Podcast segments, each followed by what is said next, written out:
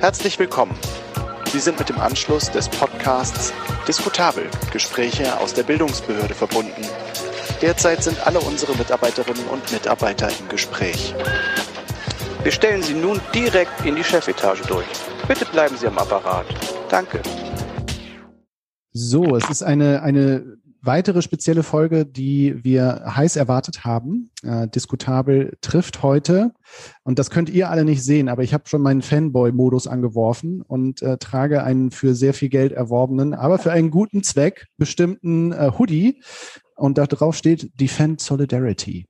Äh, das machen wir jetzt direkt zu einem Zuhörerquiz, Zuhörerinnen-Quiz. Und ihr könnt alle raten, woher dieser Claim kommt. Äh, wir haben eine äh, junge Dame aus Berlin zugeschaltet. Das ist Mattea Weihe. Und Mattea Weihe ist, äh, sofern man sie im Internet findet, ohne Nachnamen, Sprecherin und kulturelle Mediatorin bei Sea-Watch. Hallo Mattea, schön, dass du da bist. Hallo, danke für die Einladung. Ich freue mich hier zu sein. Ja, äh, wir haben so ein bisschen äh, geklönt schon vorher. Also wir sind durch die großen weltpolitischen Themen sind wir schon durch, äh, haben den Nahostkonflikt befriedet. Ist abgehakt. Ist durch die Nummer. Äh, das haben wir schon mal geschafft. Wir wenden uns dem nächsten großen Thema zu, das die Welt beschäftigt neben der Klimakrise, nämlich äh, Migration und Flucht. Ähm, und sind total froh, dass wir dich da haben, um darüber mal zu sprechen. Das ist nämlich ein Thema, was wir ähm, zwar immer mal wieder berührt haben in vergangenen Podcasts, aber nie so wirklich inhaltlich mit jemandem besprochen, äh, die irgendwie eine Expertin auf dem Gebiet ist und äh, auch so First-Hand Experiences hat. Du bist ja auch mal auf dem Schiff gewesen, ne? Genau, ich war ein paar Mal ähm, auf dem Schiff, also damals auf der Sea-Watch 3, das fing so 2018 an und dann im Laufe der letzten Jahre immer mal wieder. Und äh, jetzt habe ich es aber im, im, letzten halben Jahr nur, nur bis in die Werft geschafft. Weiter ging's nicht. Wo, wo ist die Werft? Äh, die Werft war in äh, Buriana in Spanien, da ist sie auch tatsächlich in der Regel. Kann ich aber nicht empfehlen, ist tatsächlich extrem laut und man hört nur Gehämmer und Geklopfe und äh, da habe ich dann auch immer gemerkt, ähm, so ganz erholsam wie so eine, äh, wenn man so denkt, man wäre am Strand und am Hafen und irgendwie mhm. ähm, überall sind Möwen und es zwitschern Vögel, das ähm, war irreführend. Aber sag mal, bevor, wir, bevor ich die Eingangsfrage stelle, äh, baut ihr eure Schiffe selbst? Nee, Oder? das sind, nee. Äh, nee, genau. Das sind Schiffe, die wir erwerben. Ähm, grundsätzlich ist es aber so, dass wir die doch recht ausführlich umbauen. Mhm. Ähm, sowohl bei der Sea-Watch 3 als auch bei der Sea-Watch 4. Die Sea-Watch 3 war ein ehemaliges Rettungsschiff. Mhm. Ähm, und die Sea-Watch 4 war ein Forschungsschiff. Das war die ehemalige Poseidon. Ähm, und die ist durch die Weltmeere gefahren und hat ähm, rumgeforscht.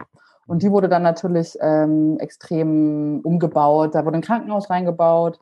Äh, da wurden so kleinere Räume für vor allem Frauen und Kinder mhm. reingebaut. Also da wird dann doch recht viel noch hin und her gebaut. Aber es sind schon immer in der Regel so ähnliche Arten der Schiffe, also jetzt auch von anderen NGOs. Mhm. Und ist, äh, ist eins eurer Schiffe nicht das mit dem Banksy drauf? Das ist, äh, nee, das äh, denken immer viele Leute. Das ist ganz interessant. Das ist ähm, die Louise Michel. Das ist ein Schiff von einer aktivistischen Gruppe, die unabhängig von Sea-Watch agiert. Ähm, das sind äh, junge Aktivistinnen und Aktivisten, die sind teilweise auch irgendwie mit Sea-Watch verbündelt natürlich. Okay. Also mhm. äh, die Blase ist irgendwie immer ein bisschen das Gleiche.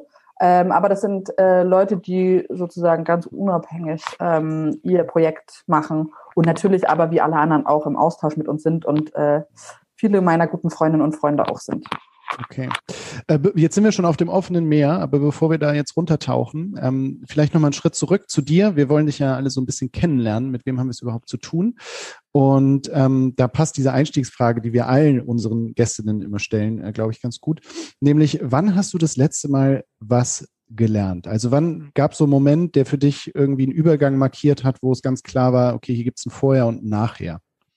Ich habe da äh, ehrlich gesagt total lange drüber nachgedacht, weil ähm, ich glaube, man lernt ja permanent so Kleinigkeiten und die fallen einem aber nicht so auf. Und ich glaube, das, was mir dann äh, eingefallen ist, ist vielleicht nicht das letzte Mal, aber das ist für mich wirklich das, ähm, äh, was am meisten in Erinnerung bleibt. Und zwar ähm, habe ich jahrelang, wir haben im Vorgespräch schon ganz kurz drüber gequatscht, Arabisch gelernt ähm, und wirklich, also äh, relativ äh, anspruchsvoll im, im, in der Uni, im Klassenzimmer und man irgendwie lernt die wildesten Vokabeln und irgendwie diese Formeln, auf, also auf die diese Sprache beruht. Und ich habe immer gedacht, ich werde den Quatsch nie lernen und ich werde nie in meinem Leben irgendwie auch nur einen Kaffee auf Arabisch bestellen können. Ähm, und dann bin ich in den Libanon gefahren, habe dort ähm, an der syrischen Grenze gearbeitet und habe irgendwie so versucht, meinen libanesischen Dialekt mal ein bisschen nach vorne zu bringen und dachte so, vielleicht wird es damit besser. ähm, und irgendwann, ich weiß noch so ein bisschen, welcher Moment das war, ähm, ist wie so eine Art Knoten geplatzt. Ich hatte das auch mhm. schon mal mit Französisch, also da weiß ich auch noch ganz genau, wann das war. Und plötzlich ähm, platzte dieser Knoten und ich war, ähm, habe lange Zeit in Beirut gewohnt und da ist es so gang und gäbe, dass du alles auf ähm, Englisch mhm. oder Französisch bestellst, weil alle Leute Engl entweder Englisch oder Französisch ähm, äh, Unterricht hatten oder auch die Unis mhm. Englisch oder Französisch sind. Und ich habe halt alles auf Englisch und Französisch gemacht, weil ich einfach irgendwie mich geschämt habe, das auf Arabisch zu tun. Und dann weiß ich noch, dass ich den einen Tag zurückgefahren bin nach Beirut, äh, ins Café gegangen bin, in so ein wirklich total hippes, äh, wo klar war, dass jeder Englisch spricht. Und ich habe auf Arabisch automatisch bestellt, mhm. ähm, ohne drüber nachzudenken. Und da war dieser Knoten geplatzt. Jetzt ist er wieder da, aber er wird schon irgendwann wieder platzen. ähm, aber das war für mich tatsächlich echt so ein, ähm, so ein Moment, dass ich dann nach Hause gegangen bin und dachte so, ja, eigentlich ganz gut. Äh, also irgendwie, das war halt, äh, genau, also ich kenne das so ganz viel vom Sprachenlernen. Ich habe mich übelst viel immer mit Sprachen beschäftigt, äh, habe selber viel Sprachen unterrichtet und irgendwie, ähm, ich, ich finde dieser, ja, dieser Knoten, der platzt, dann hat man echt irgendwie mhm. so das Gefühl, da passiert was. Mhm. Sag mal, ich bekomme gerade eine Meldung aus der Regie. Ähm, dein, äh, dein Mikrofon, du raschelst sehr, weil es oh. so hin und her wackelt. Vielleicht. Äh, Wie machen wir das? Du kannst das ja einfach so, Wahrscheinlich, du kannst das ja so schön äh, hochhalten. Das ist immer kur kurz auch außer Regie meinerseits. Ja. Ich werde ja sozusagen mit der Aufnahme nicht rascheln. Das stimmt, aber die macht mir sehr, sehr viel Arbeit. Ah, okay. In der Postproduktion. Also nur wenn du. Warte mal, wie machen wir denn das jetzt am besten? Vielleicht, wenn ich das so halte. Raschelt es jetzt noch? Nee, das ist super. Nee? Das ist okay. total schön. aber äh, sag mal, jetzt hast du äh, uns ganz viel erzählt darüber, äh, also beziehungsweise beiläufig erwähnt, wo du überall dich auf der Welt rumgetrieben hast. Äh, das interessiert mich natürlich, bevor wir dann sozusagen in deine Profession einsteigen. Was, was ist denn dein Hintergrund? Also ähm, wo bist du überall gewesen? ich habe einen ganz seltsamen Hintergrund, glaube ich. Äh, ich habe lange nicht gewusst, was ich machen ähm, will und weiß es eigentlich heute auch nicht. Also ich meine, das ist ja auch äh, absolut in Ordnung. Ich habe eigentlich ähm, freie Kunst studiert und komme aus der ähm, kreativen Ecke, war aber extrem talentfrei. Also das habe ich dann auch relativ äh, mhm. zeitnah gemerkt, dass ich äh, also wirklich aus mir wäre nie, also wäre einfach nie was geworden. Ähm, ich war auch einfach viel zu faul und ich fand sozusagen auch diese Art Kunst zu studieren ist extrem anstrengend. Man muss ständig irgendwie im im Gespräch mit tausend Leuten sein, sich irgendwie bekannt machen. Und ich fand diese, diese Art und Weise der Selbstvermarktung, die ist mir irgendwie aufgestoßen.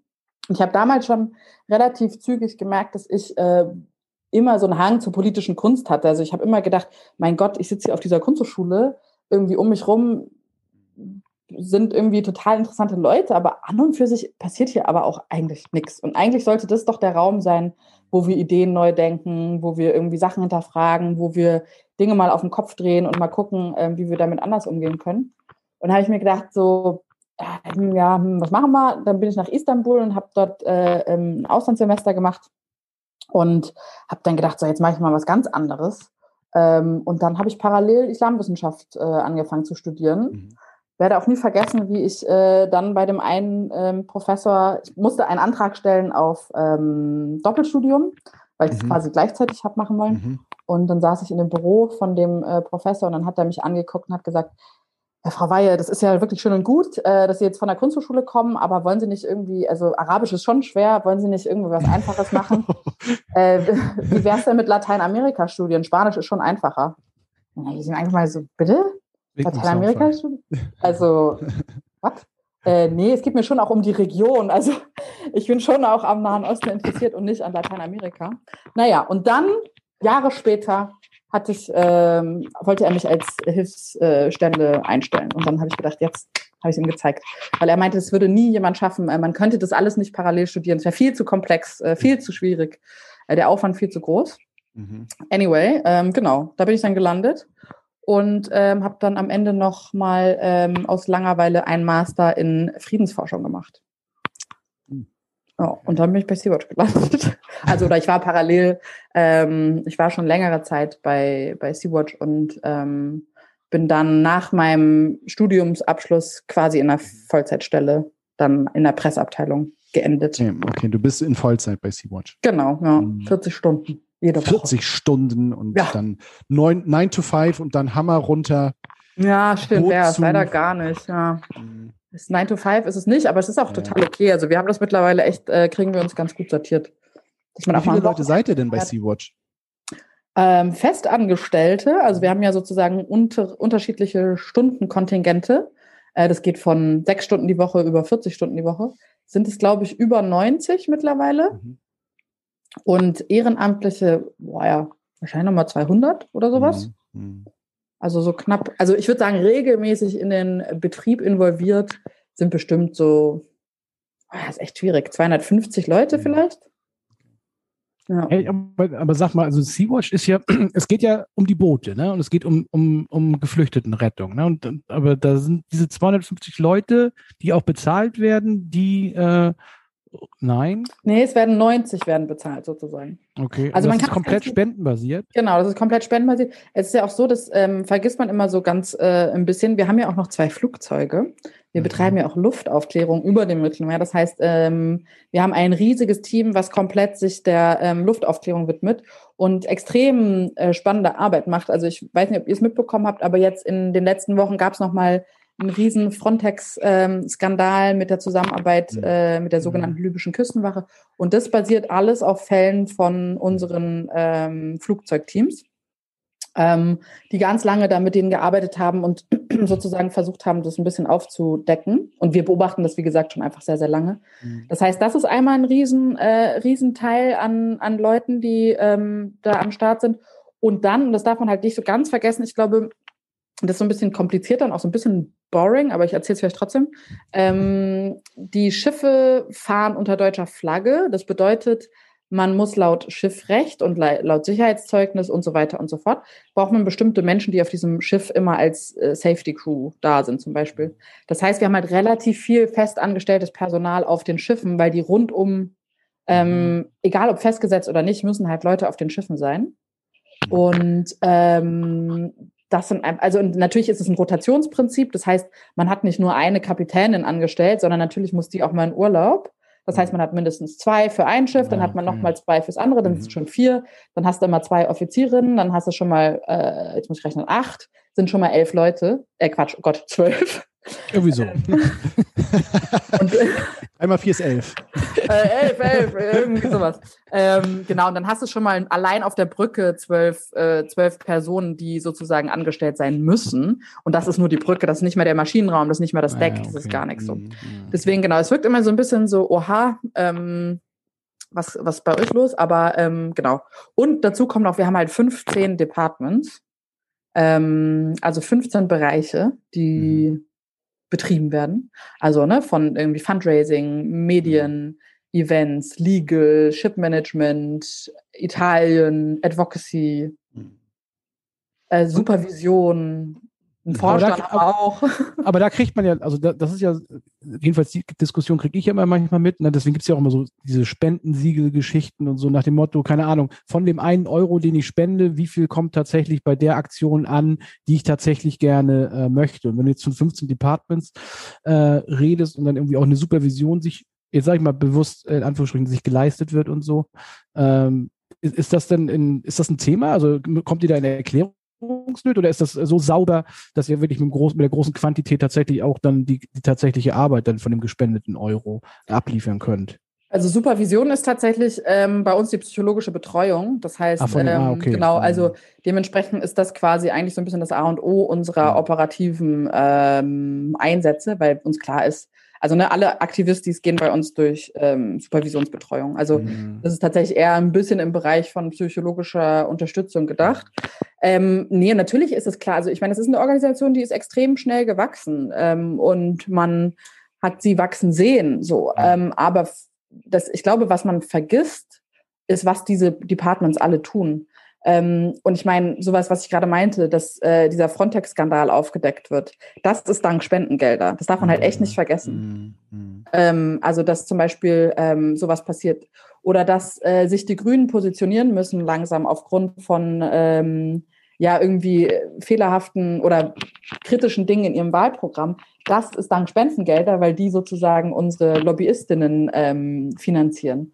Und ich glaube, Sea-Watch ist halt schon mehr mittlerweile als wirklich diese reine Schiffgeschichte und ähm, irgendwie ein bisschen mit dem mhm. Flugzeug rumfliegen, sondern Sea-Watch ist halt schon auch Ansprechpartnerin geworden für ähm, die Migrationspolitik in Europa. Und das ist wirklich das, und für eine progressive Migrationspolitik, also das darf man vielleicht nicht ganz vergessen, für eine radikale, grenzenlose äh, Bewegungsfreiheitspolitik. Mhm. Ähm, und das ist das, was, finde ich, sozusagen Spenderinnen und Spender finanzieren, dass man sagt, man hat eine starke Stimme und die wird ja auch angesprochen. Also wir werden ja auch äh, ange, also wir werden ja auch sozusagen ernst genommen, die sich für Bewegungsfreiheit für alle Menschen auf dieser äh, ganzen Welt einsetzt. Ähm, und zwar in unterschiedlichster Art und Weise. Und ich glaube, das ist eigentlich das, ja. ja nimm mich nochmal ganz kurz äh, mit in die Vergangenheit zurück, äh, weil ich, das weiß ich tatsächlich. Also Sea-Watch, ist das äh, so ein Kind aus dieser 2015er Entwicklung oder mhm. gibt es das schon länger? Nee, 2015 wurde es gegründet. Äh, ah, damals ah, okay. ist es äh, tatsächlich auch eher, ähm, also damals war es so, dass Mare Nostrum wurde eingestellt. Das war mhm. die italienisch mhm. geleitete Seenotrettungsoperation. Und dementsprechend ähm, die letzte Seenotrettungsaktion, ähm, Operation, wie auch immer, Kapazität im Mittelmeer. Und damals haben sich halt so ein paar Leute gedacht, so, okay, wir, ähm, wir gucken uns das mal an, was eigentlich passiert. Und ich meine, nicht ohne Grund heißt dieser ganze Verein Sea-Watch und nicht Sea Rescue, weil die Idee dahinter war immer die Beobachtung von Menschenrechtsverletzungen. Ähm, und nie so richtig dieses äh, aktive ähm, Hilfeleistung vor Ort oder wie auch immer. Mhm.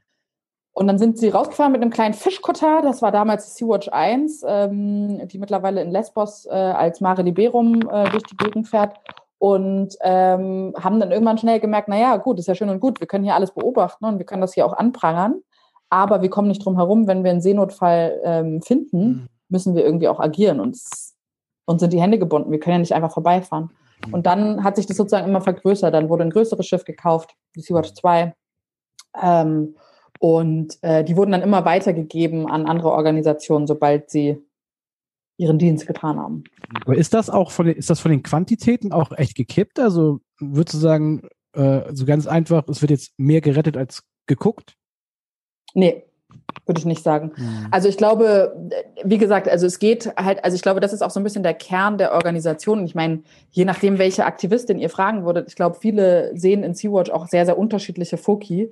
Ähm, und das ist eigentlich auch das Schöne, dass sozusagen ähm, jede Person sich so einbringen kann, wie sie möchte und ihren Fokus finden würde. Aber ich würde sagen, Sea-Watch war und ist schon immer auch eine politische Organisation, die Beweise sammelt und ähm, Menschenrechtsverletzungen anprangert.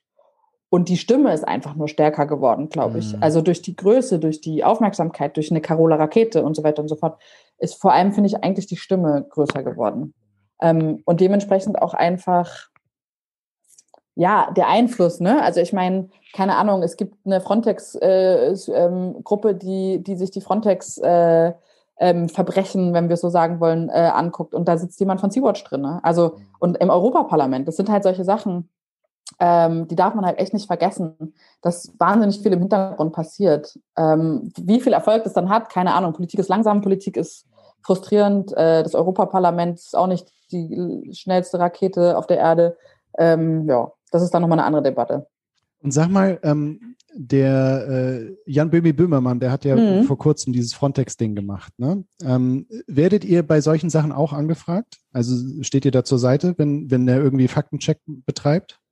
Ähm, ja, ich weiß gar nicht, wie man das jetzt dann äh, so am besten sagt. Ja, klar. Also mhm. ähm, ich glaube, alles, was im äh, zentralen Mittelmeer, ähm, also man muss dazu sagen, die einzigen, die wirklich Beweise sammeln können, über die, also zum Beispiel dieses ganze Material, wie Frontex über das Mittelmeer fliegt, das ist natürlich alles aus unseren Flugzeugen aufgenommen, weil wer fliegt denn da sonst? Es fliegt ja niemand. Mhm. Ähm, wir sind ja die Einzigen. Es gibt noch äh, eine andere Organisation, äh, von denen gibt es auch da, also ist auch immer Material dabei, aber letzten Endes gibt es auch nicht, also alles, was aus der Luft aufgenommen ist, ähm, ist entweder Frontex-Material selber oder letzten Endes äh, von unseren Flugzeugen. Mhm. Und wir haben natürlich Journalistinnen und Journalisten, mit denen wir eng zusammenarbeiten, die beispielsweise dann auch ähm, an so einer Folge da ähm, äh, aktiv sind und äh, mit denen wir einfach seit Jahren mhm. befreundet. Also das ist ja auch irgendwie ein, ein sehr enges Verhältnis in der mhm. Regel.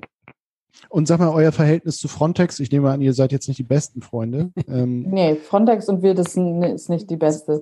ihr seid nicht so tight, ne?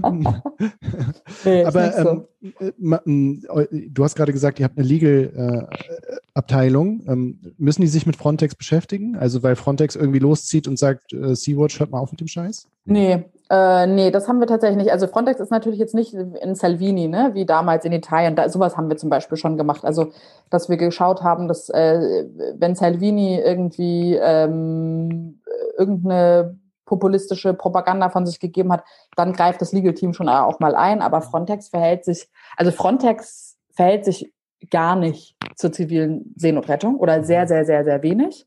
Ähm, und Frontex fällt sich auch nicht zu Sea-Watch in der Regel. Zumindest mhm. ähm, habe ich noch nie aus Legeries Mund Sea-Watch gehört. Vielleicht irre ich mich aber auch. Und ich höre ihm auch eh nicht so gerne zu. Deswegen kann schon sein, dass ich das verpasst habe. Ähm, aber nee, da, nee. Also bei uns ist ganz mhm. klar, wir sagen, äh, also unsere Forderung ist total einfach. Wir sagen Frontex abschaffen, damit ist das Problem gelöst. Ähm, und ähm, das ist eigentlich simple as that. Mhm.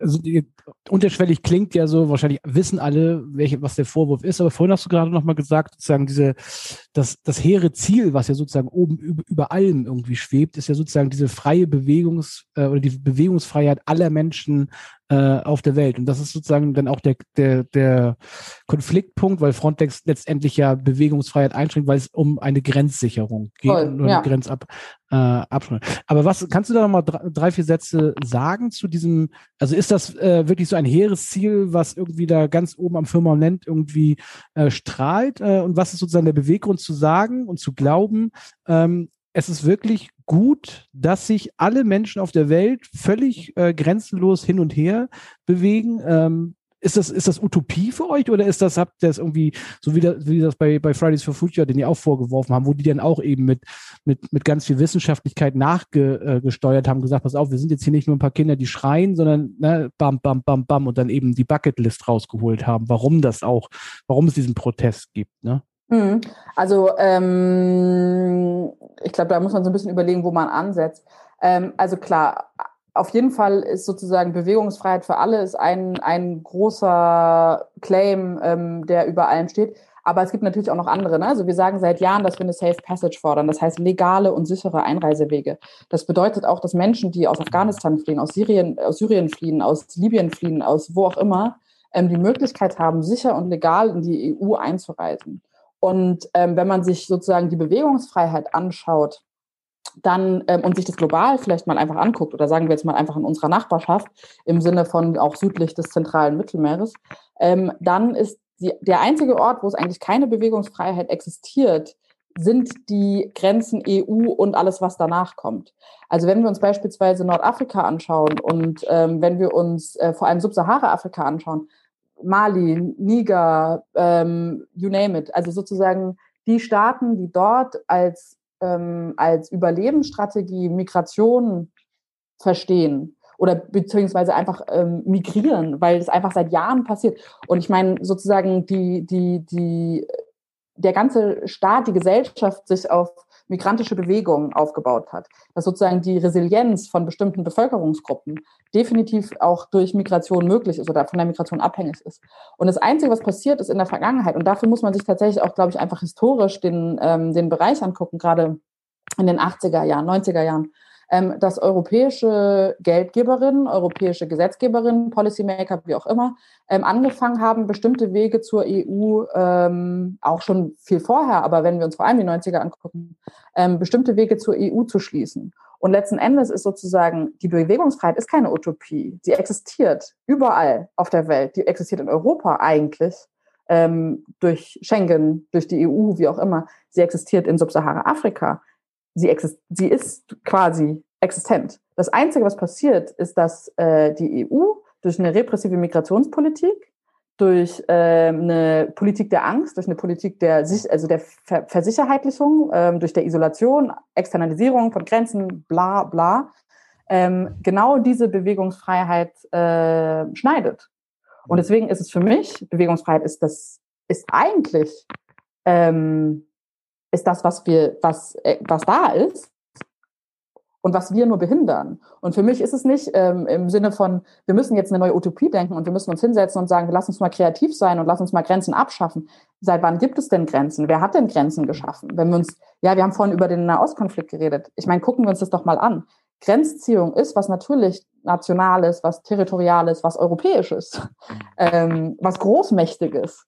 Ähm, und ähm, eine gerechte Gesellschaft und eine gerechte Welt kann natürlich nicht mit Grenzen existieren.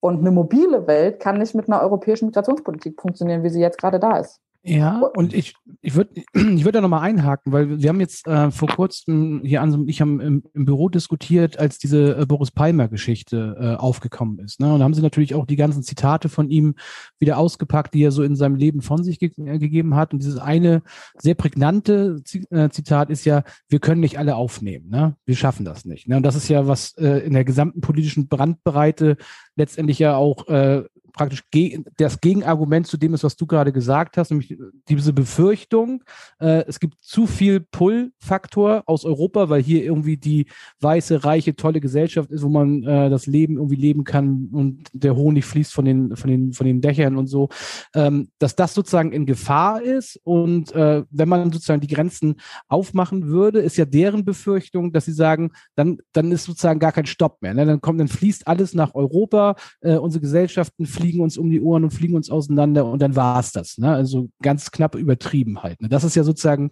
der, der Mindset, der dahinter äh, steht. Wie geht ihr denn ähm, jetzt nicht konkret mit, mit den Booten, sondern wenn, wenn du sagst, dass das sozusagen eure Gedankenwelt ist oder wie ihr, wie ihr äh, Welt definiert, wie geht ihr denn mit genau diesem Vorwurf um im Sinne von, ihr negiert den einfach oder?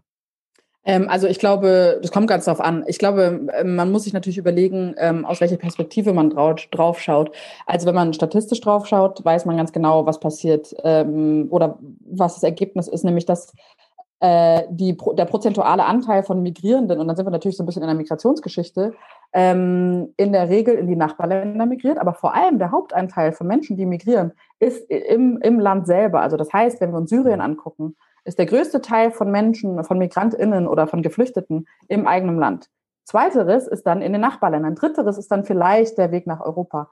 Das heißt, dieses Wir können nicht alle aufnehmen, ist für mich rhetorisch schon mal einfach eine Fehl, also ist einfach eine, also würde ich halt einfach sagen, da würde ich rhetorisch drauf kontern und sagen, na ja, dann ähm, denk dir mal erstmal darüber nach, was du sagst oder was Person XY sagt, weil das allein faktisch gar nicht richtig ist, äh, das überhaupt so auszudrücken.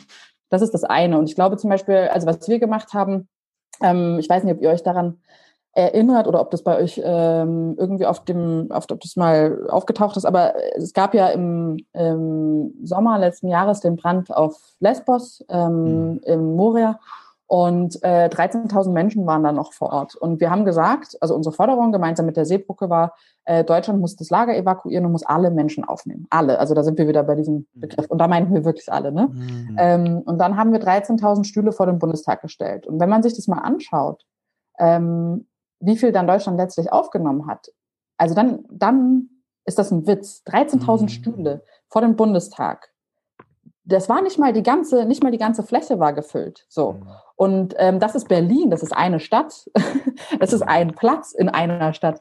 Und ich glaube, äh, man muss sich das immer wirklich in Relation angucken. Man muss sich auch wirklich dann anschauen, wie Migration wirklich funktioniert. Und nämlich eben nicht, dass es eine Bewegung von A nach B gibt, sondern es gibt eine Bewegung A, B, C, D, E, F, G und so weiter und so fort. Ich glaube, das ist immer das Aller, Aller, Allerwichtigste ähm, für mich einerseits. Und andererseits, und dann ist es aber ein bisschen eine andere Debatte, glaube ich, muss man auch ehrlich sein, inwieweit ähm, man nicht in einer gewissen Verantwortung steht, ähm, tatsächlich die Grenzen auch zu öffnen und äh, ähm, diejenigen, die Schutz suchen, auch nach Europa kommen zu lassen. Weil ich glaube, ähm, wenn man sich bestimmte Migrationsrouten anschaut, ähm, die gestört werden, sagen wir es mal so, durch europäische Migrationspolitik, die nicht mal in Europa sind. Ja, also wir reden hier von Nordafrika äh, etc. Ähm, die sozusagen einen Effekt haben auf lokale Bevölkerungsgruppen, die, wie gesagt, als Überlebensstrategie migrieren, seit Jahren, seit Jahrzehnten. Ähm, aber theoretisch durch zum Beispiel bestimmte Gesetze, die erlassen worden sind, lila lolo, ähm, diese Form der Migration nicht mehr beibehalten können, dann, excuse me, also dann hat natürlich die europäische Migrationspolitik einen großen Teil dazu beigetragen. Und das ist ja nur ein Moment, ähm, wo Europa sich mitverantwortlich macht für bestimmte Dinge, die passieren. Wir können uns alle Konflikte auf dieser Welt angucken. Am Ende wissen wir ganz genau, Verantwortung tragen muss in vielerlei Hinsicht ähm, die EU. Mhm. Ähm, egal, wo wir uns das angucken. Und ich glaube, das ist immer so das, was, äh, also ich meine, und dann kommen wir ein bisschen in so ein bisschen so ein infantiles, ja, meh, meh, meh, meh, aber klar hat es die EU an vielen Orten verkackt und ist jetzt nicht zu, also ist jetzt natürlich irgendwie äh, zu reich und zu schön und zu weiß, ähm, um ja, um dafür zu sorgen, da Dinge auch wieder wettzubügeln. Und ich meine, das ist natürlich komplexer, als wie ich es jetzt gerade darstelle, aber mhm. Ja, was mich, was mich nochmal interessieren würde, ich würde noch, noch mal anhaken, äh, ansetzen an der Stelle. Wir haben ja auch, du hast gerade gesagt, wir haben schon im Vorgespräch über den Ostkonflikt äh, gesprochen. Das kam so ein bisschen, weil wir ein Gespräch vor kurzem hatten mit einem äh, Transformations- und Konfliktforscher. Ähm, wie geht's dir und euch äh, bei Sea-Watch sozusagen im Verstehen der anderen Seite, sag ich mal. Also wenn du hast natürlich jetzt klar mit mit ein, zwei, drei Punkten Sachen schon mal entkräftet, ne? wenn jemand einfach da um die Ecke kommt und mal so einen Satz raushaut, ne? wir schaffen das nicht und so. Politik wird ja wahrscheinlich auch darauf reagieren, ganz egal, ob sie jetzt richtig oder falsch antizipieren, dass irgendwie eine Angst in der Gesellschaft vorhanden ist, ob die äh, real oder nicht real ist, sei jetzt mal dahingestellt. Aber ähm, habt ihr so, ein, so, ein, so eine Antenne entwickelt, nicht nur im Sinne von, die anderen sind alle böse und doof, sondern wirklich im Sinne von, ja, es gibt da wahrscheinlich irgendeine Angst, nicht nur in Deutschland, sondern in der gesamten äh, Europäischen Union, die wollen wir auch sehen und die wollen wir auch wahrnehmen und irgendwie auch in unsere Politik äh, als diejenigen, die sozusagen die andere Seite vertreten, was Migration anbetrifft. Ähm, gibt es da eine Sensibilisierung? Oder sind das tatsächlich verhärtete Fronten? Ich glaube, es gibt tatsächlich die Konfrontation gar nicht unbedingt so. Ne? Also ich meine, wenn wir jetzt über Twitter und Facebook-Kommentare reden, natürlich gibt es die mhm. Konfrontation in dem Sinne. Ähm, aber, oder weiß ich nicht, wenn man mal auf einer Demo ist oder irgendwie auf einer Aktion, dann gibt es natürlich da auch so ab und zu eine, eine Konfrontation. Ähm, aber da ist dann auch wirklich die Frage, wie viel Energie will man darauf aufwenden, mhm ähm, dann irgendwie jemandem zu erklären, warum es nicht Sea-Watch Aufgabe ist, Fluchtursachen zu bekämpfen. So, warum wir eine andere Kernaufgabe haben.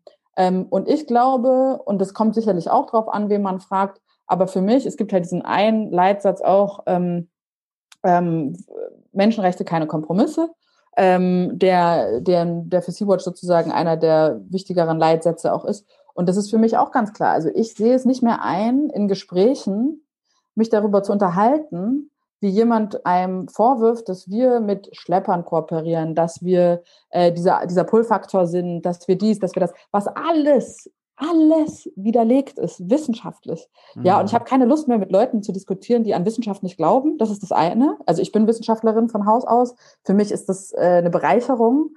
Ähm, ich finde das großartig, was äh, äh Leute da leisten. Ich finde, wir sollten das anerkennen und äh, uns also die Liebe zur Wissenschaft wieder entwickeln, so bin ich ganz ehrlich. Ähm, also da habe ich irgendwann auch keinen Bock mehr drauf, mhm. weil ich kann denen immer wieder die gleichen Studien geben. Und das Ding ist, was wir dabei vergessen, so ist, dass wir über sowas Banales diskutieren, dass ich mit ähm, eine, hatte ich letztens erst auf einer Aktion mit einem Typen darüber diskutieren muss, ähm, über Statistiken, ja. Und ich denke mir so, hey, wie absurd ist es, dass wir hier sitzen, uns darüber unterhalten, Während wir jetzt in diesem Moment kein ziviles Seenotrettungsschiff vor Ort haben, wir haben 2000 Menschen, die in Lampedusa binnen 24 Stunden ankommen. Erzählt mir nichts vom Pull-Faktor. So, und dann steht man vor so jemandem und denkt so, mm. vor eineinhalb Wochen, vor zwei Wochen sind 120 Menschen ertrunken, weil kein ziviles Seenotrettungsschiff vor Ort war. So.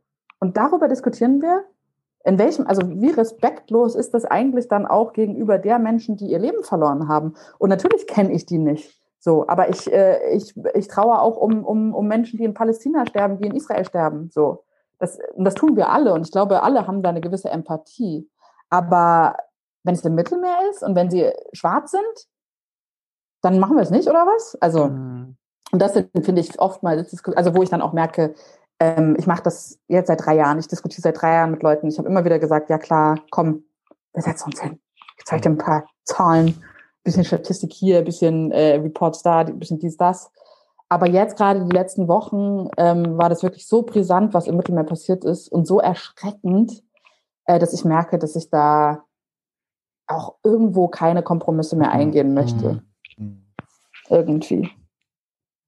Und also die EU fällt natürlich immer wieder in dieser Debatte. Ähm, wie, wie ist denn, wie ist euer Verhältnis zur EU im Speziellen und im Allgemeinen dieses politische Framing, was, was stattfindet, wenn über Flücht, Geflüchtete versus Flüchtlinge auch gesprochen wird. Ne, das ist ja so ein Standardbeispiel und ich kann es manchmal gar nicht glauben, dass irgendwie abends ZDF oder äh, Tagesschau auf der ARD, wo echt hochdekorierte Reporterinnen äh, Bericht erstatten, immer noch den Begriff Flüchtlinge verwenden. Ja. Und ich denke mir, es ist 2021. Also ja. was, was ist das für ein, was hast du für ein Gefühl zu diesem Framing, was da, was da stattfindet? Ja, also ich glaube, das ist ja so ein bisschen das, wo wir jetzt auch vorher schon drüber gesprochen haben. Ne? Also man, ähm, es wird so ein bisschen als Fremdkörper wahrgenommen und durch so Bezeichnungs- oder so, so Identitätsdiskussionen ähm, und Bezeichnungen ähm, wird es natürlich auch irgendwie alles total abstrakt. Ne? Und dann, ich, also ich teile das voll, was du gesagt hast. So, ich lese äh, die Tagesschau und denke so, ja, nice, endlich gendern sie, mhm. so, auch in Texten. Und dann sehe ich Flüchtlinge und denke so, seriously? Mhm. also ähm, irgendwie, welcher, welche Abfahrt wurde da irgendwie interessant wird genommen? Aber ähm, das habe ich auch, aber ich glaube, dass, also ich finde, es ist total wichtig, dass wir sozusagen da aufpassen, welche Begriffe wir benutzen und dass das auch extrem wichtig ist, ähm, wie wir darüber sprechen. Aber ich glaube gar nicht, dass das das Kern des Problems ist. Also ich glaube eher, dass die Debatte so geführt wird, indem sozusagen immer über was Externes gesprochen wird. Also ist, ich meine, dann sind wir wieder in dieser klassischen, wir reden über etwas und nicht mit jemandem. Ähm, und da muss man auch sagen, also da bin ich zum Beispiel auch jemand, dass ich sage, ähm, auch ich muss mich selbst reflektieren, auch ich muss mich bemühen, dass ich nicht permanent über Menschen rede und über dies und über das und über jenes, sondern tatsächlich mit Menschen oder die Menschen reden lasse und so weiter und so fort. Und das ist für mich eigentlich das Kernproblem, wo wir alle dran arbeiten müssen, sowohl die Tagesschau als auch ich persönlich. Ähm, das ist genau, das ist äh, Begriffe, ja, agree, aber ich glaube, das Problem ist gar nicht das, also oder das Kernproblem. Ich glaube, das Problem ist tatsächlich ähm, einfach immer wieder über eine, eine Gruppe pauschalisieren von Menschen zu sprechen ähm, über die man dann irgendwelche Urteile fällt und auch für die man Entscheidungen trifft. Mhm. Ähm, und das ist, ja, ich glaube, das ist grundsätzlich das. Klar, total zugestanden. Sprache ist natürlich ein Symptom, ne? aber was, was, ist, so, was, was ist sozusagen, äh, was steckt dahinter? Also das, das finde ich halt immer ähm, spannend, die Frage zu schauen, was, was ist denn die Ursache für das Symptom? Also ne, wir behandeln irgendwie ähm, die, die, die vermeintlichen Krebsgeschwüre sozusagen und äh, kommen da schnell auf so eine semantische Ebene. Aber ähm, was, was braucht diese Gesellschaft sozusagen auch von Sea-Watch, äh, um anders ähm, auf die Welt zu blicken und auch irgendwie anders mit Menschen umzugehen? Ja, es ist eine gute Frage. Ich glaube, es gibt so viele unterschiedliche Baustellen und Leute haben unterschiedliche ne, Wissensstände und unterschiedliche ähm, Erfahrungen gemacht und irgendwie auch sind unterschiedlich festgefahren in ihren Meinungen. Also ich glaube halt, es entwickelt sich ähm, schon eine Veränderung. Also ich glaube, es braucht halt eine extrem aktive junge Generation und ich habe schon das Gefühl, dass wir in verschiedenen Kämpfen, die wir kämpfen, also im Klimakampf, im, im Migrationskampf, also ich glaube schon, dass wir langsam, also dass ich immer wieder so denke, wow, ey, wie cool die mit 16, 17 politisiert sind und wie das bei mir auch echt viel später kam. Ähm, ähm, oder zumindest nicht in der Art. Also irgendwie, ich bin so aus der Castor-Region, das heißt schon, mhm. klar, das war so ein bisschen meine Kindheit, irgendwie immer bei den Anti-Castor-Demos dabei zu sein, aber irgendwie anders und auch nicht so, ja, dass sich da irgendwie eine 25-Jährige ähm, in, bei Anne Will hinsetzt und äh, auch eigentlich ziemlich Leute runterputzt, ist ja irgendwie auch äh, neu. So. Mhm. Ähm, das kann man überstreiten, wie man das, äh, wie man das findet, aber ich glaube, das braucht es auf jeden Fall. Also ich glaube sozusagen, diese, ich habe auch das Gefühl, es wird ernster genommen. Natürlich wird eine, werden junge Aktivistinnen auch immer wieder irgendwie belächelt, so. Aber ich glaube, im Kern ist auch eine Greta Thunberg, ist ja völlig egal, wer es ist, sind es junge Menschen, die ernst genommen werden. Und ich glaube, es ist Zeit, dass ähm, die ältere Generation einen Schritt zurück macht mhm. und sagt, ähm, die Zukunft gehört anderen wir hören jetzt mal, was äh, die zu sagen haben. Wir gucken mal, wie wir unsere Kinder vielleicht doch irgendwie so erziehen können, dass sie ähm, ja auch so ein bisschen ein gesamteres Bild bekommen.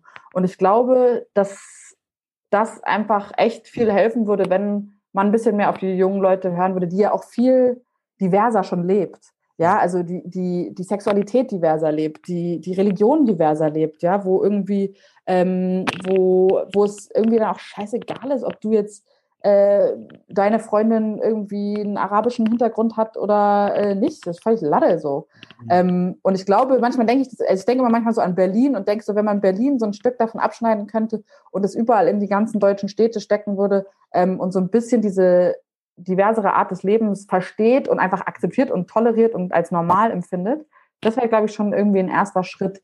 Und natürlich ähm, müssen wir uns mehr mit Dingen auseinandersetzen. Ich glaube, das steht immer über allem. Also Dinge lernen, uns äh, besser damit beschäftigen, was eigentlich historisch hier alles bedeutet und ähm, vor allem auf der Hut sein und gucken, dass wir nicht äh, in irgendeinem Staat landen, ähm, der am Ende von der AfD regiert wird. Das müssen wir halt alle ich glaube, äh, wenn wir, wenn wir jetzt, äh, jetzt geht ein Aufschrei durch die konservativen Kreise in diesem Land, wenn die hören, man so ganz viel Berlin in, in die breite Fläche dieses Landes bringen, dann drehen die, glaube ich, alle am Rad. Ja, das kann sein. Wird das wahrscheinlich die meistgehörte Podcast-Folge. Aber ich würde da Ich meine, äh, ne, im Sinne von Berlin jetzt nicht als Stadt, sondern halt ein bisschen das hier. Ja, das Feeling. Halt ja, bei ja, Leuten ja, schon einfach aber ein bisschen mehr angekommen, dass es irgendwie das Leben auch anders sein kann.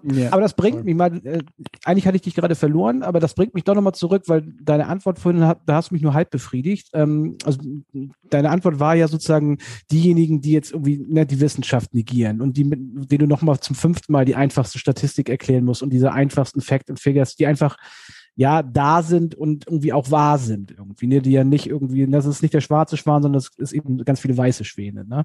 Ähm, meine Frage ging mir so ein bisschen in die Richtung, also weil du jetzt, weil wir jetzt gerade dabei waren, ähm, ganz egal, ob welche Farbe jetzt, ne, welche Parteifarbe, aber ich nehme jetzt mal die ganz Rechten aus. Aber da, es gibt ja anscheinend Widerstände, äh, und wenn ich bei deinem Bild bleibe, ähm, einfach diese 15.000 Stühle dann eben auch mit Menschen zu füllen und sie einfach hierher zu holen. Da gibt's ja Widerstände in der breiteren Politik, weil sonst würden sie es ja tun halt. Ne?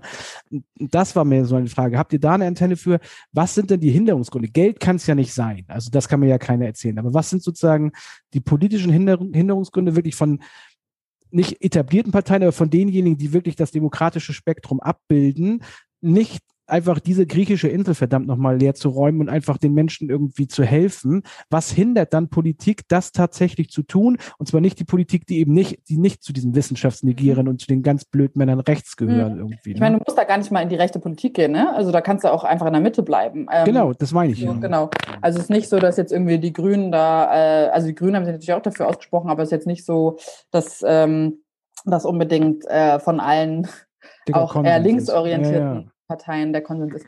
Ähm, ich glaube, das ist eine spannende Frage. Ähm, und ich glaube, das ist auch das, was, ähm, äh, worüber man viel nachdenken muss, weil ich glaube, es hat extrem viele unterschiedliche Facetten. Ich glaube, die eine Sache, die immer oder die zumindest auch mit unseren politischen Freundinnen und Freunden ähm, oder Counterparts, wie auch immer, immer mal wieder auftaucht, ist, dass natürlich Deutschland sich nicht als alleinige Vorreiterin sieht ähm, und sagt, ja, aber wenn, also wir können das jetzt alles machen, sondern es geht immer wieder um so eine seltsame diplomatische Art und Weise mhm. zu sagen, wir als EU, als Friedensmacht mhm. Europa, wir müssen gemeinsam, ähm, gemeinsam irgendwie an einem Strang ziehen. Und ich glaube, dass diese, ähm, ich glaube grundsätzlich, dass politisch gesehen ähm, auf Perspektive hin zu Wählergewinnung und so weiter und so fort. Mhm ist natürlich eine progressive Migrationspolitik nicht besonders förderlich, sind wir ganz ehrlich. Sonst hätten wir natürlich auch nicht die Parteien an der Macht, die an der Macht sind. So, das ist schon mal klar.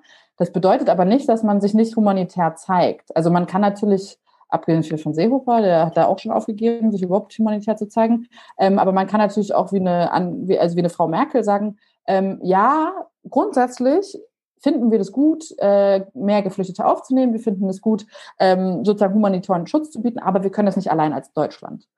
Und ich, ich war auch äh, letztens in so einer Diskussion, wo es auch darum geht, was ist denn die Zukunft ähm, von, von, der, von Europas äh, Friedensmacht?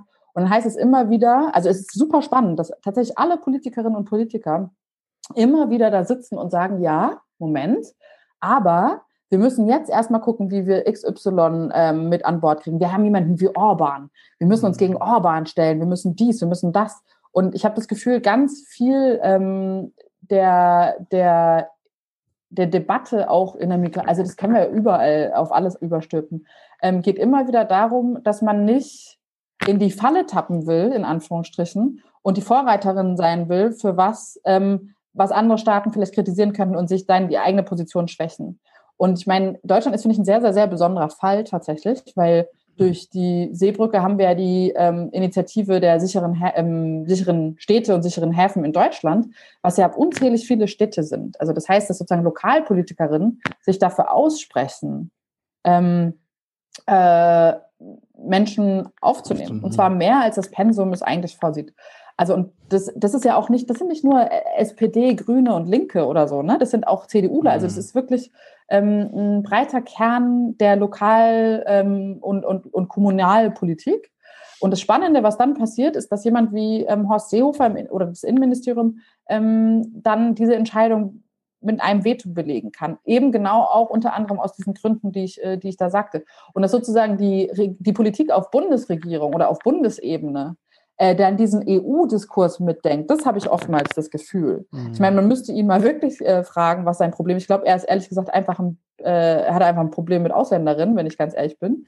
Ähm, also ich meine, äh, keine Ahnung, sehen wir ja auch, was er von sich gibt. Äh? Also erst vor zwei Tagen äh, müssen wir dafür sorgen, dass wir eine strengere Migrationspolitik haben äh, in Deutschland und es kommen wieder alle und la la la. Ähm, dementsprechend, äh, ja. Aber das ist natürlich super einfach zu sagen, okay, wir, wir machen das mit dem Verantwortungstransfer. Ähm, wir gucken irgendwie, dass wir, dass wir hier irgendwie im Mainstream verankert bleiben, uns nicht zu weit aus dem Fenster lehnen.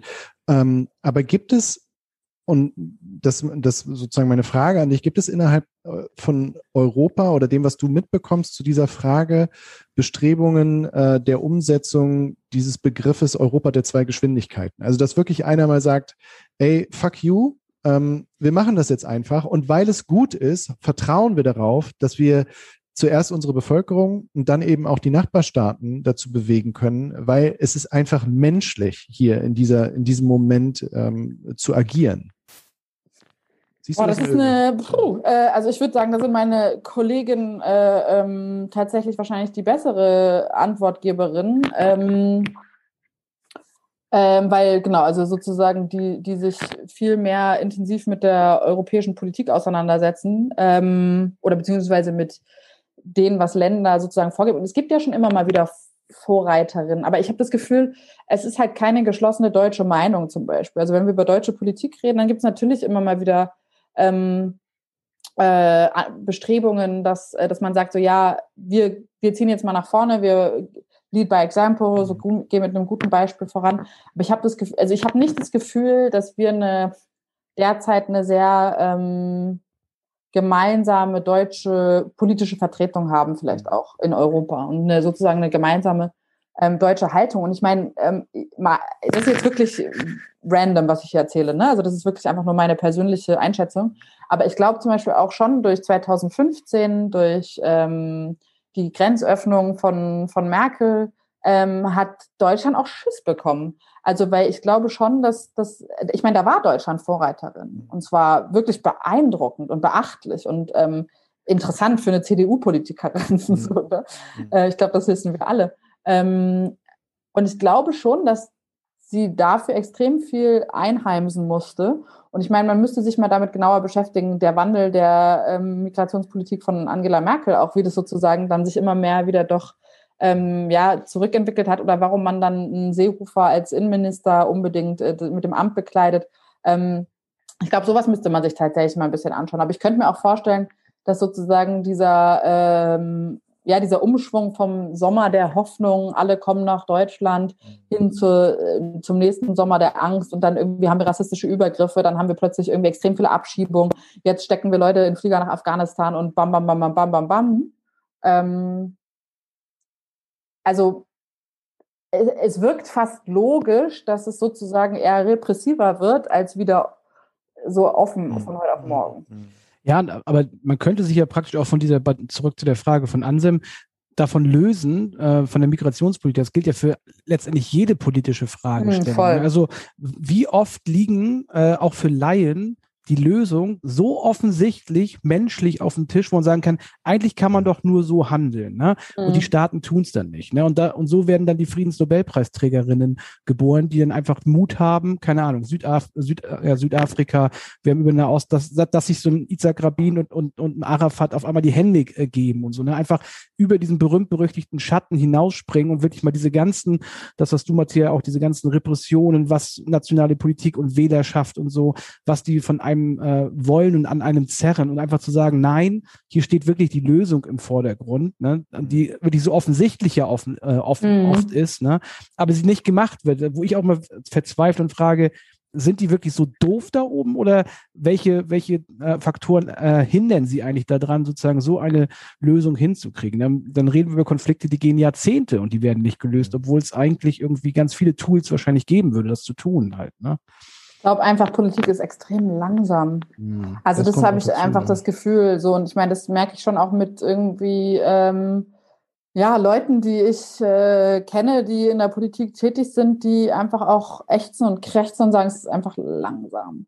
Und ich glaube, oftmals haben viele Leute das Bedürfnis, so dass sie sagen, so, okay, ich bin nicht zufrieden, ich gehe jetzt mal selber in die Politik und ähm, ich gucke mir das jetzt mal an, damit ich es endlich mhm. Ähm, und kommen dann aber doch relativ frustriert so ein bisschen wieder daraus zurück, weil sie dann halt schon einfach merken, ähm, die Mühlen malen langsam und selbst wenn man was entscheiden möchte und wenn man was mhm. verändern möchte, kann man das auch gar nicht. Man hat gar nicht so viel Macht als Politikerinnen und Politiker. Mhm. Ähm, und ich glaube, man schwimmt dann doch irgendwie mehr mit dem Strom, als dass man ja, als dass man denkt. Ja, und dann stößt du, und dann stößt du auf so verkrustete Geschichten, dass irgendwie, keine Ahnung, der von Partei A sagt, ver, verhaspelt sich und dann kommen Partei B bis D und ziehen das so lange durch den Dreck, ja, ja, weil sich jemand versprach. Na, das sind so Reaktionsmuster, die haben sich so eingespielt, wo man so denkt, so, ey, ihr sollt uns leiten und mhm. führen im besten Sinne des Wortes, ne? Und nicht irgendwie da so, so ein Kindergartenschauspiel veranstalten. Ja. Naja, und äh, also das ist ja bei uns auch im Büro immer wieder mal Thema. Also wie, wie groß ist sozusagen die systemische Macht äh, und das System selbst äh, zu einem selbsterhaltenden Zweck geworden? Ne? Mhm. Ähm, also und da kommt der größte Idealist irgendwie rein mit guten Ideen ähm, und wird am Ende von, von dem System einfach niedergemäht oder, nee, niedergemäht ist wahrscheinlich zu schnell, eher so zerrieben wie Sand. Ne? Und äh, ich kann mir schon vorstellen, dass das mega frustrierend ist. Und dann sind die vier Jahre vorbei und ich gehe nach Hause und ich denke mir so, äh, ja, und jetzt? Also, ja. Ne? Ja, ich glaube, also ich glaube, ich merke das schon auch so bei ein paar äh, Vertreterinnen, ähm, wo ich das Gefühl habe, die nutzen das schon ganz gut und die nutzen dann halt mhm. ihr Sprachrohr ähm, für extrem progressive Politik zu lobbyieren, so, obwohl, also, ne, und irgendwie sagen selber, äh, dass dies und das und jenes dann passieren muss. Aber ich finde es natürlich immer spannend. Also ich meine, wir haben jetzt ja gerade irgendwie äh, kurz vor, vor, ähm, vor der neuen Wahl und ich meine, wir merken, also ich merke jetzt auch ganz krass bei Leuten, die sich immer zum Beispiel positiv äh, gegenüber der Seenotrettung ausgesprochen haben, die haben jetzt Muffensausen, ne? Also Jetzt geht es halt um Wählerinnenstimmen und nicht unbedingt mehr um mhm. irgendwie groß andere Sachen. Und das ist schon spannend. Also finde ich schon echt extrem abgefahren und für mich ist das natürlich irgendwie ein bisschen Heuchlerei. So und ich glaube, das ist für alle, ist es für alle. Und es ist ja so durchschaubar. Ich meine, Politik ist irgendwie so einfach. Keine Ahnung, ich äh, bin an der Macht, dann ähm, setze ich mich für irgendwas ein, weil irgendwie muss ich ja auch irgendwie gucken, dass ich wiedergewählt werde, dass ich für irgendwas irgendwie dastehe. Und wenn dann die Wahl kommt, oder behalte ich mich aber doch mal lieber zurück, weil nicht das, äh, ne? So. Mhm. Und ich finde es alles, ich finde es eh alles absurd. Also ich finde, man, ja, ich meine, das ist jetzt irgendwie, ja, es ist einfach alles ein bisschen absurd. Okay, jetzt sind wir mal ganz, mhm. ähm, hast du direkt dazu ansehen? Äh, nee, nee. nee. Also ich würde ich würd noch mal ganz kurz äh, zu eurem Kerngeschäft nochmal zurückkommen, äh, den Bogen nochmal zurückschlagen. Du sagst 2015 äh, entstanden aus der damaligen äh, Entwicklung heraus. Und also wenn ich jetzt bei uns hier vors Europahaus gehe, das ist eine ländliche Region in Rheinland-Pfalz und so, die gucken dann im Zweifelsfall, ich, ich übertreibe mal ein bisschen Tagesschau und so, aber das ist, ne, die Weltpolitik ist jetzt mal jetzt nicht irgendwie ganz oben top of the agenda irgendwie, ne? Und ich würde die fragen, und Mittelmeer? Wieso? Mittelmeer ist alles gut. Da läuft es. Äh, da mache ich Urlaub. Gibt, ja, gibt's da, ja genau, da mache ich Urlaub. Gibt es da auch irgendwas? ich, ich sage das deswegen, weil meine Frage ist, von 2015 abgesehen, ist das wirklich, muss man sich das sozusagen als Nichtwissender äh, vor, das so vorstellen, eigentlich ist da die ganze Zeit die Kacke am Dampfen, äh, weil medial kriegen wir ja immer nur die Spitzen mit, ne? wenn wir nicht so tief drinne sind wie du. Äh, ist das wirklich so ein, so ein richtiges, richtiges Dauerproblem oder ist es dann tatsächlich so abgeerbt und dann ist es, ich, ich sage das jetzt, dann hört sich ein bisschen böse an, dann ist es noch ein bisschen Moria und ein bisschen griechische Inseln, aber ansonsten ist es Mittelmeer wieder Mare Nostrum und alles ist schön? Oder ist es eigentlich auf einem sehr hohen Niveau, dass sich das seit 2015 konstant wirklich als richtiger Krisenort äh, durchzieht? Wie, wie würdest du das beschreiben? Ähm, jein. Also es ist ja schon so, dass sozusagen durch bestimmte Mechanismen, die die EU eingeleitet hat, das ist beispielsweise die Ausbildung und Finanzierung der sogenannten libyschen Küstenwache ähm, und der vermehrten Rückführung äh, von Menschen nach Libyen wieder zurück, ähm, sich die Zahlen schon geändert haben. Also was wir mhm. sehen, ist ähm, ein in gewisser, sagen wir jetzt mal 2020, ja, also wir reden jetzt nicht über 2021, weil da sehen wir nämlich komplett das Gegenteil. Also wir sehen eine Verdreifachung der Zahlen ähm, in den letzten Monaten ähm, dass wir natürlich einen Rückgang der Zahlen ähm, beobachten mussten. Allerdings muss man sich dann fragen, auf wessen Kosten. Und es ist schon so, dass wir ähm, gemerkt haben, dass es, also wenn du mich fragst, ob das nach wie vor ähm, Dampfen ist und sozusagen Krisenort ist, dann ja. Weil nur weil die Zahlen weniger werden, ähm, heißt es, also äh, hat, es hat ja irgendeinen Grund, warum die Zahlen weniger werden. Es ist nicht, weil die Leute nicht mehr migrieren, weil die Leute denken so, ah ja, in der Mittelmeer irgendwie, nö, habe ich keinen Bock mehr drauf, sondern weil natürlich ähm, bestimmte ähm, Instrumente geschaffen worden sind, die Menschen zurückführen. Und dadurch haben wir eine massive Menschenrechtsverletzung. Wir haben die EU, die sich mitschuldig macht ähm, an starken, starken, starken, starken Menschenrechtsverletzungen, die dafür sorgt und äh, finanziert, äh, dass Menschen in Folterlager zurückgebracht werden und davon weiß. So, jetzt können wir uns darüber unterhalten, was ist wirklich die Krise? Ja, ist die Krise, Krise in Anführungsstrichen, äh, ist die Krise, dass Menschen äh, ähm, gerettet werden oder nicht gerettet werden oder ist die Krise, dass Menschen zurückgeführt werden? Für mich ist beides katastrophal. Also für mhm. mich ist es katastrophal, dass ähm, Menschen gerettet werden müssen, dass Menschen nicht gerettet werden können, weil äh, keine, keine Kräfte vor Ort sind. Für mich ist aber mindestens genauso katastrophal, dass Menschen zurückgebracht werden nach Libyen. Und das, der Fakt allein ist ja schon mal beschissen, auf gut Deutsch. Aber wenn man sich das politische Framing dahinter anschaut, wenn man sich sozusagen das, den ganzen Apparat anguckt, ja, und dann können wir auch wieder über Frontex reden und so, ähm, dann wird es erst richtig finster. Und dann würde ich auf deine Frage sagen, ja klar, es hat sich nichts verändert. Ähm, für mich ist ein Schicksal nicht schlimmer als das andere. Ähm, es dampft die ganze Zeit. Nur die EU ist, also äh, es passiert aber was sozusagen. Also die EU aktiv in den letzten Jahren äh, versucht, diese Mittelmeerroute in einer gewissen Art und Weise zu bespielen. Das macht sie aber nicht besser, im Gegenteil. Und sag mir, also das ist tatsächlich ein Punkt, den ich auch in der politischen Debatte äh, nie verstanden habe, so richtig. Also wenn man, wenn immer diese, diese Karte gezogen wird, ja, jetzt ist, ist, ist Krise, aber wir, es geht ja darum, die Fluchtursachen zu verhindern, ne? weil dann passiert das ja alles gar nicht. Erst, weil dann kommen die Leute äh, äh, gar nicht. Und ähm, aber das, das wäre ja, wenn ich dir zugehört habe, das ist, glaube ich, mein Lerneffekt auch heute bei dir. Ähm, jetzt, jetzt lege ich dir das mal in den Mund und du sagst ja oder nein. Äh, du sagst, eigentlich ist das ja, es geht gar nicht darum, die Fluchtursachen äh, zu finden, sondern das ist ein völlig, selbst wenn das ein langfristig guter Gedanke wäre, äh, zu sagen, okay, da ist keine Armut mehr, keine Kriminalität, keine sexuelle Verfolgung, was auch immer, was Menschen einfach äh, aus ihren Heimatländern wegtreibt. Ähm, Habe ich dich heute richtig kennengelernt, dass du sagst, eigentlich geht es nicht darum, sondern das Problem ist eigentlich auf unserer Seite, nämlich dass wir eine, eine, dichte Grenze haben, weil alles das, was ihr antizipiert, was da Böses und Schlimmes passiert, äh, das wird sowieso nicht passieren, weil diese freie Bewegung auf der Welt nicht dazu führen wird, äh, dass sich äh, Afrika selbst leer räumt und sich nach Europa transferiert. Ähm, ja, also ich meine, ich würde es wahrscheinlich äh, hier und da würde ich mal eine andere Schleife drehen, aber okay. ähm, grundsätzlich ähm, würde ich natürlich sagen, also ich würde, ich, ich würde jetzt aber auch nicht behaupten, dass sozusagen die Menschen, die nach, in Europa Schutz suchen, äh, dass es keine Fluchtursachen gibt. Ja, also ich würde zum Beispiel jetzt auch nicht sagen, ähm, ähm, Fluchtursachen sind was total Irrelevantes. Ich glaube schon, dass bestimmte Dinge. Und dann können wir zum Beispiel auch wieder über die Klimapolitik reden, mhm. ja, also dass sozusagen mhm. ähm, bestimmte Dinge natürlich äh, ähm, eine Art von Bewegung fördern. Mhm. Aber wenn man sich auch das mal anguckt und sich dann auch ähm, da so ein bisschen wissenschaftlich das überlegt, ähm, dann weiß man, dann versteht man auch relativ schnell, dass ähm, Migration aus unterschiedlichen Faktoren getrieben wird. Also wir haben nicht nur diesen einen Grund, ja, also Menschen fliehen mhm. nicht aufgrund von Armut, Menschen fliehen nicht hier raus, daraus, sondern dieses Ganze, was man immer dann in der Wissenschaft Multiple Drivers of Migration nennt, so.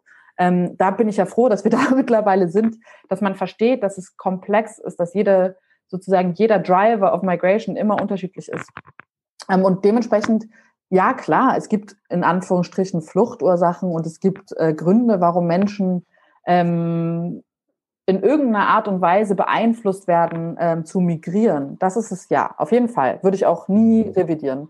Ähm, und es gibt auch bestimmte Gründe, dass an bestimmte Menschen vulnerabler sind als andere, Mhm. mehr Schutz bedau- be- be- be- bedarf, bedürfen, bedarfen, wie auch immer, Mhm. ähm, als andere. So. Und das war zum Beispiel auch als Culture Mediator ein großer Teil meines Jobs, ähm, daraus zu finden, wer sind die Schutzbedürftigen. Das auch. Aber ich glaube, wenn wir sozusagen ähm, uns Gedanken machen darüber, dass ähm, Bewegung was Natürliches ist, dass es eine Form der Resilienz ist, dass es hilft, also dass es sozusagen Menschen, ähm, auch für Menschen eine Überlebensstrategie ist. Und ich meine, ich rede ja nicht von Bewegung von, sagen wir, Mali nach Italien, sondern ich rede von auch einer Bewegung äh, Mali, Niger oder so. Ähm, dann kommen wir in eine, in eine ganz andere, also dann fangen wir an, Fluchtursachen ganz anders zu betrachten. Mhm. Und ähm, das finde ich eigentlich, äh, finde ich sehr, wie soll man sagen, aber ich finde es sehr beruhigend, da anders drüber nachzudenken. Und nicht anders, also nicht immer irgendwie über Ursachen, Ursachen, Ursachen, sondern einfach, ähm, ja, einfach mal eine andere Perspektive darauf zu haben. Ähm, wir, wir kommen so langsam, äh, glaube ich, zum Ende, ähm, weil die Zeit eilt davon und Carsten ist auch im Begriff, aus dem Büro zu springen und seiner äh, Bürgermeisterpflicht nachzukommen. Aber ähm, das, das wäre so mein letzter Punkt. Äh, wir haben ganz viel über ähm, Flucht und Migration und so weiter gesprochen äh, und die Zustände, die da draußen auch herrschen. Äh, mach uns mal Hoffnung. Also was, was ist der Silberstreif am Horizont, auf den es sich lohnt, sozusagen zuzulaufen, äh, zuzuhören? Ähm, was ist es, was, was, was dir auch Hoffnung gibt für, den, für deinen Job? Also, dass du nicht irgendwie am Ende des Tages immer verzweifelt zu Hause sitzt und, und dir denkst, oh Gott, ey, äh, ich, ich bin eine Symptombekämpferin, aber ich komme irgendwie nicht weiter. Gibt es da was, was, was dich am Laufen hält? Ah, ich glaube, Ich würde das, ich würde Ja? das kombinieren. Ja, ähm, bitte. Weil, weil das, weil das natürlich ein, ein, ein schöner Schluss, aber mich würde auch noch interessieren, ähm, klar, wenn ich jetzt fragen würde, was wünsche ich mir für Sea-Watch und für mich selber, dann, dass es wahrscheinlich dieses Problem gar nicht mehr gibt und sich Sea-Watch selber abschaffen kann. Ähm, aber wenn man sozusagen jetzt mal mit der Realität, die jetzt wahrscheinlich noch ein bisschen da sein wird, ähm, was habt ihr sozusagen auch bei euch im Team irgendwas, wo ihr sagt, irgendwie, das ist ein Punkt, wo wir immer wieder drüber stolpern, wo wir immer wieder sagen, oh, wenn, wenn wir das hinkriegen würden, jetzt nicht im, im Sinne von technisch irgendwie im Mittelmeer, vielleicht auch, aber auch politisch äh, vor, vor dem Hintergrund von Lobbyarbeit oder so, gesagt, ah, das wäre echt ein Punkt, das würde uns richtig weiterbringen in, in, in, äh, im Hinblick auf unser Ziel. Hm. Vielleicht fange ich mal mit letzterem, mit der letzteren Frage an. Ich glaube, also es sind so kleine Meilensteine. Ne? Also ich zum Beispiel, ich muss echt sagen, ich habe extrem gute Laune durch diese ähm, durch diese ähm, Investigationen, die dagegen Frontex laufen. Das ist zum Beispiel sowas, wo ich sage, das bringt uns ähm, tatsächlich ein Stück weiter, dass wir mit den Sachen, die wir sammeln, ähm, eine, eine Grenzschutzagentur unter Druck setzen können.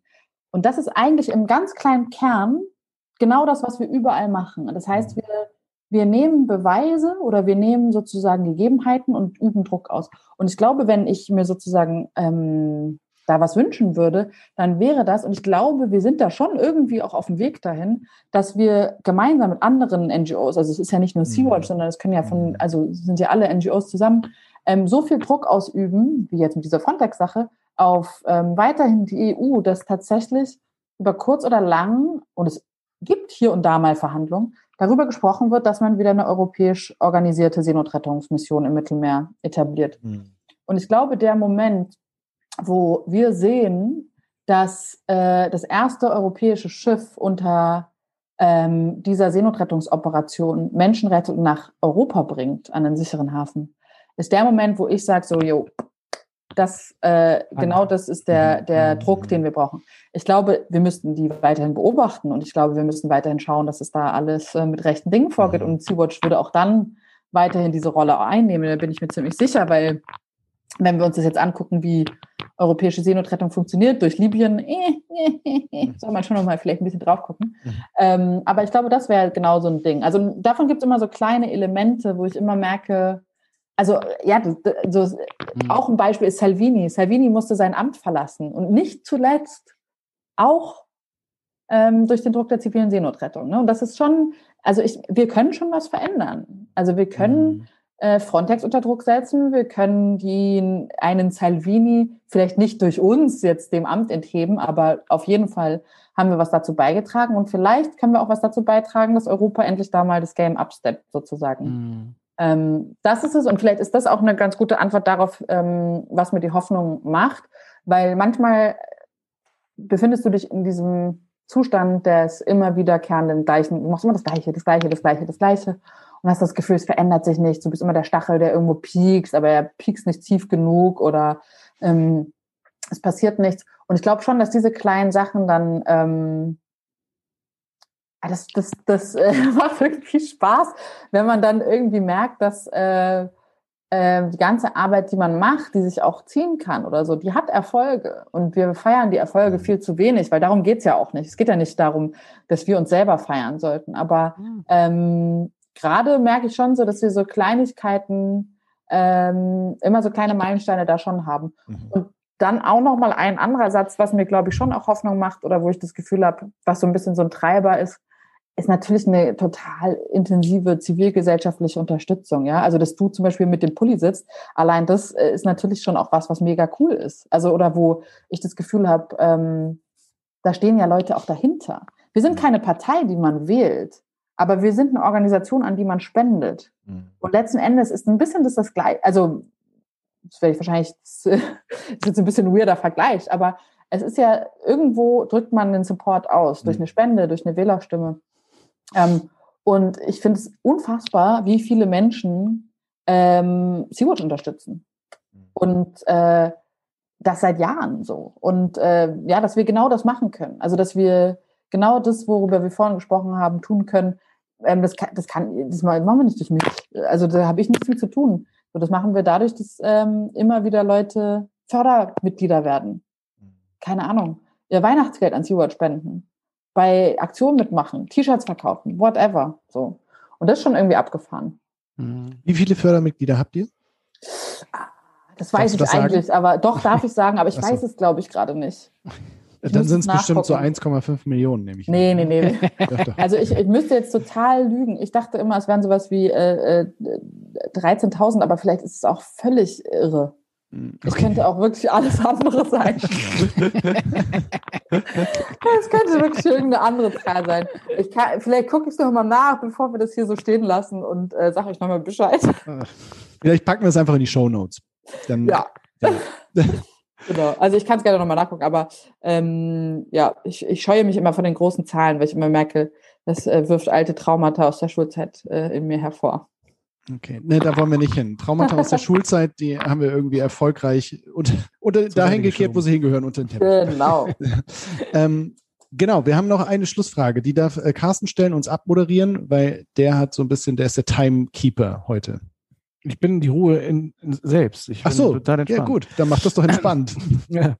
Äh, ja, aber es gibt ja die, die, diese zweite berühmt-berüchtigte äh, Tradition, äh, die musikalisch endet. Äh, das, das Erlebnis äh, aus der Arabistik hast du uns verraten am Anfang. Und mal gucken, ob jetzt ein arabischer Song bei rauskommt, denn äh, jede Gast, jede mal, Gästin ja, Mist. kommt, kommt am Ende um die Ecke und sagt, da gibt's so ein Lied, das ist irgendwie, das äh, habe ich irgendwie immer im Ohr oder da habe ich ein ganz besonderes, äh, ganz besondere Verbindung zu irgendwie, also so ein Lied, das sich begleitet hat irgendwie oder mit, mit so einem besonderen Moment verbunden ist. Und da gibt es halt eine sehr diverse äh, Spotify-Gästeliste auf unserer Podcast-Seite. Und da wollen wir dich natürlich herzlich einladen, auch ein Lied zu hinterlassen. Du siehst ein bisschen überrascht aus. Ja, nee, nee, nee. Ich weiß, ich versuche gerade noch ein anderes Lied zu finden, weil ich weil, ein viel besseres Weil du jetzt hab, nämlich gerade merkst, Sendung, äh, was hier dazu passt. Weil du gerade merkst, die, der, der, Druck ist so groß und jetzt ja, kannst du nämlich nicht mehr von Roxette Listen to Your Heart nehmen. Nee, ich hatte ein Lied und das finde ich jetzt aber irgendwie total kitschig und peinlich und ähm, ich möchte jetzt ein anderes nehmen. Irgendwas richtig Schlaues.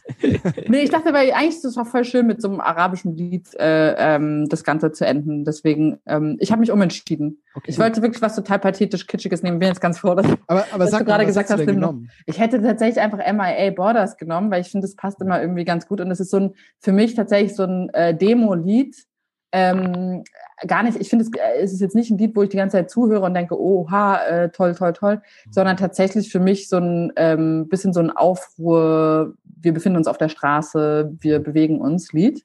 Aber das nehme ich jetzt nicht mehr. Sorry. Okay. wir streichen es. Wir stre ihr streicht es, genau. Die Frage ist nur, wie ich ähm, ähm, wie ich das jetzt, also weil es ist von äh, das, was ich jetzt sozusagen stattdessen äh, nehmen würde, ist ein altes Lied von ähm, dem Record-Label, ich weiß nicht, ob euch das was sagt, Habibi Funk, die mhm. ähm, so alte Vinyl-Sachen äh, digitalisiert haben. Und äh, der Interpret, Inter, Interpret, die Interpretin ähm, ist Interpret. Äh, Al-Masriyin. Ähm, oh Gott, na, das musst du mir schreiben. Genau, deswegen schreibe ich es lieber und vielleicht buchstabiere ich dann auch eher den Songtext oder mhm. den Songtitel. Ähm, wie sollen wir es machen? Ist ein bisschen komplex. Soll ich einfach ja. das buchstabieren? Aber sag noch zumindest zwei Sätze zu dem Song. Zu dem Song, ja, genau. Ja, genau. Also ich bin ein großer Fan äh, ähm, eben von äh, dieser Habibi Funk ähm, Playlist oder beziehungsweise diesen ganzen Liedern und finde es irgendwie total schön, äh, dass sozusagen äh, alte arabische Musik wieder digitalisiert wird. Und ähm, war auch hier und da mal äh, bei der einen oder anderen Veranstaltung, wo äh, dann nur ausschließlich diese Musik äh, aufgelegt worden ist. Und das macht irgendwie, äh, finde ich, ein total schönes, macht einfach eine gute, gute Stimmung, gute Laune. Und ich finde gerade in den letzten Tagen ähm, ist meine Laune nicht ganz so gut gewesen. Und deswegen äh, ist es doch vielleicht ganz schön, damit ein bisschen die Laune zu verbessern. Mhm. Sehr schön. Ist wahrscheinlich auch der erste arabische Song auf der Liste, ne? Ja, ja, stimmt. Mhm. Ja, voll gut. Sehr, sehr, cool. sehr schön. Ich glaube, ja. wir haben sonst nur, wir haben eine sehr deutschlastige, wir haben zu viele Kartoffeln in der Sendung. Also ja. ich meine, wir sind ja auch Kartoffeln, aber. Ich bin ja auch eine Kartoffel. Ja, wir sind alle Kartoffeln. es ist echt so eine Kartoffelsalatliste ein bisschen, aber ähm, gut, dann bringen wir da jetzt mal so ein bisschen was anderes. Genau, ich, ja, ich schicke, soll ich euch den einfach schicken, bevor ich mir jetzt hier einen abbuchstabiere? Mach das. Ja, ja, klar. Das ist gut. Und der muss halt auf äh, Spotify verfügbar sein. Claro. Claro. Claro. Okay. Genau. In diesem Sinne, Matthäa, ganz herzlichen Dank. Ich danke auch. Es hat Spaß gemacht und wir waren nicht so sehr technisch unterwegs. Wir sind ein bisschen abgedriftet thematisch, aber das war trotzdem gut. Voll gut. Ja. Vielen muss es sein. Ich nehme da echt genau. viel mit. Mhm. Vielen cool. Dank. Schön, dass du dabei warst. Ich danke äh, euch und äh, ja, noch viel Erfolg bei der nächsten Aufzeichnung und den ganzen äh, kartoffeligen neuen Liedern auf der Playlist. Alles klar, okay. mach's gut. Tschüss. ciao. ciao. ciao.